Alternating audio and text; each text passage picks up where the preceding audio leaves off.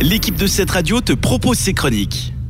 Bienvenue sur cette radio, c'est Fred avec vous, merci de nous avoir choisis. Dans notre chronique aujourd'hui, nous allons parler de la 5G et de ses effets néfastes pour euh, l'écosystème. Chaque année, notre mère nature est caractérisée par des cyclones, ouragans et des typhons qui s'abattent sur le globe. Dernièrement, par exemple, celui au Japon qui a fait des ravages.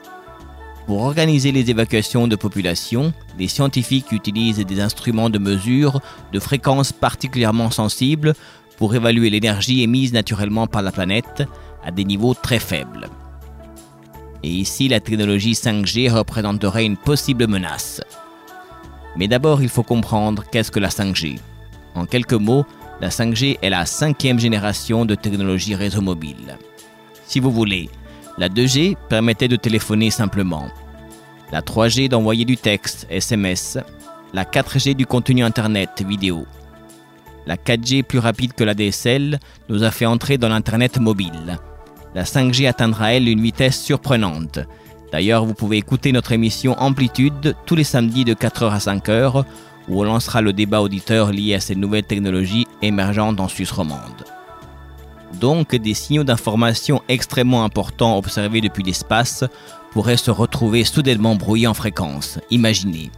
Des satellites météo orbitent autour de la Terre et il y en a beaucoup. Déjà qu'ils polluent notre écosystème.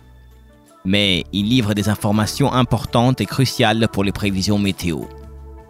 Si ces données devraient être corrompues, les conséquences pourraient être dévastatrices.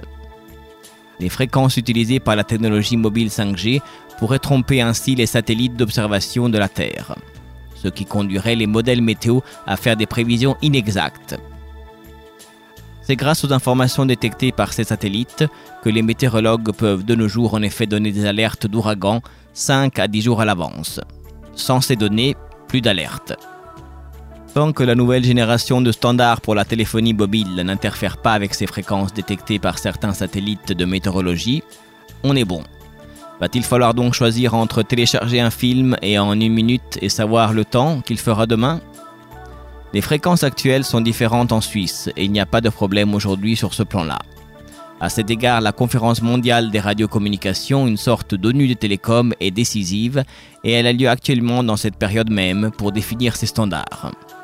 Mais ça, c'est une autre histoire, on vous en dira plus prochainement. On continue en musique pour le plaisir de vos oreilles, c'était Fred avec vous et ses chroniques. Toute l'équipe de cette radio vous souhaite une excellente journée d'automne. À bientôt.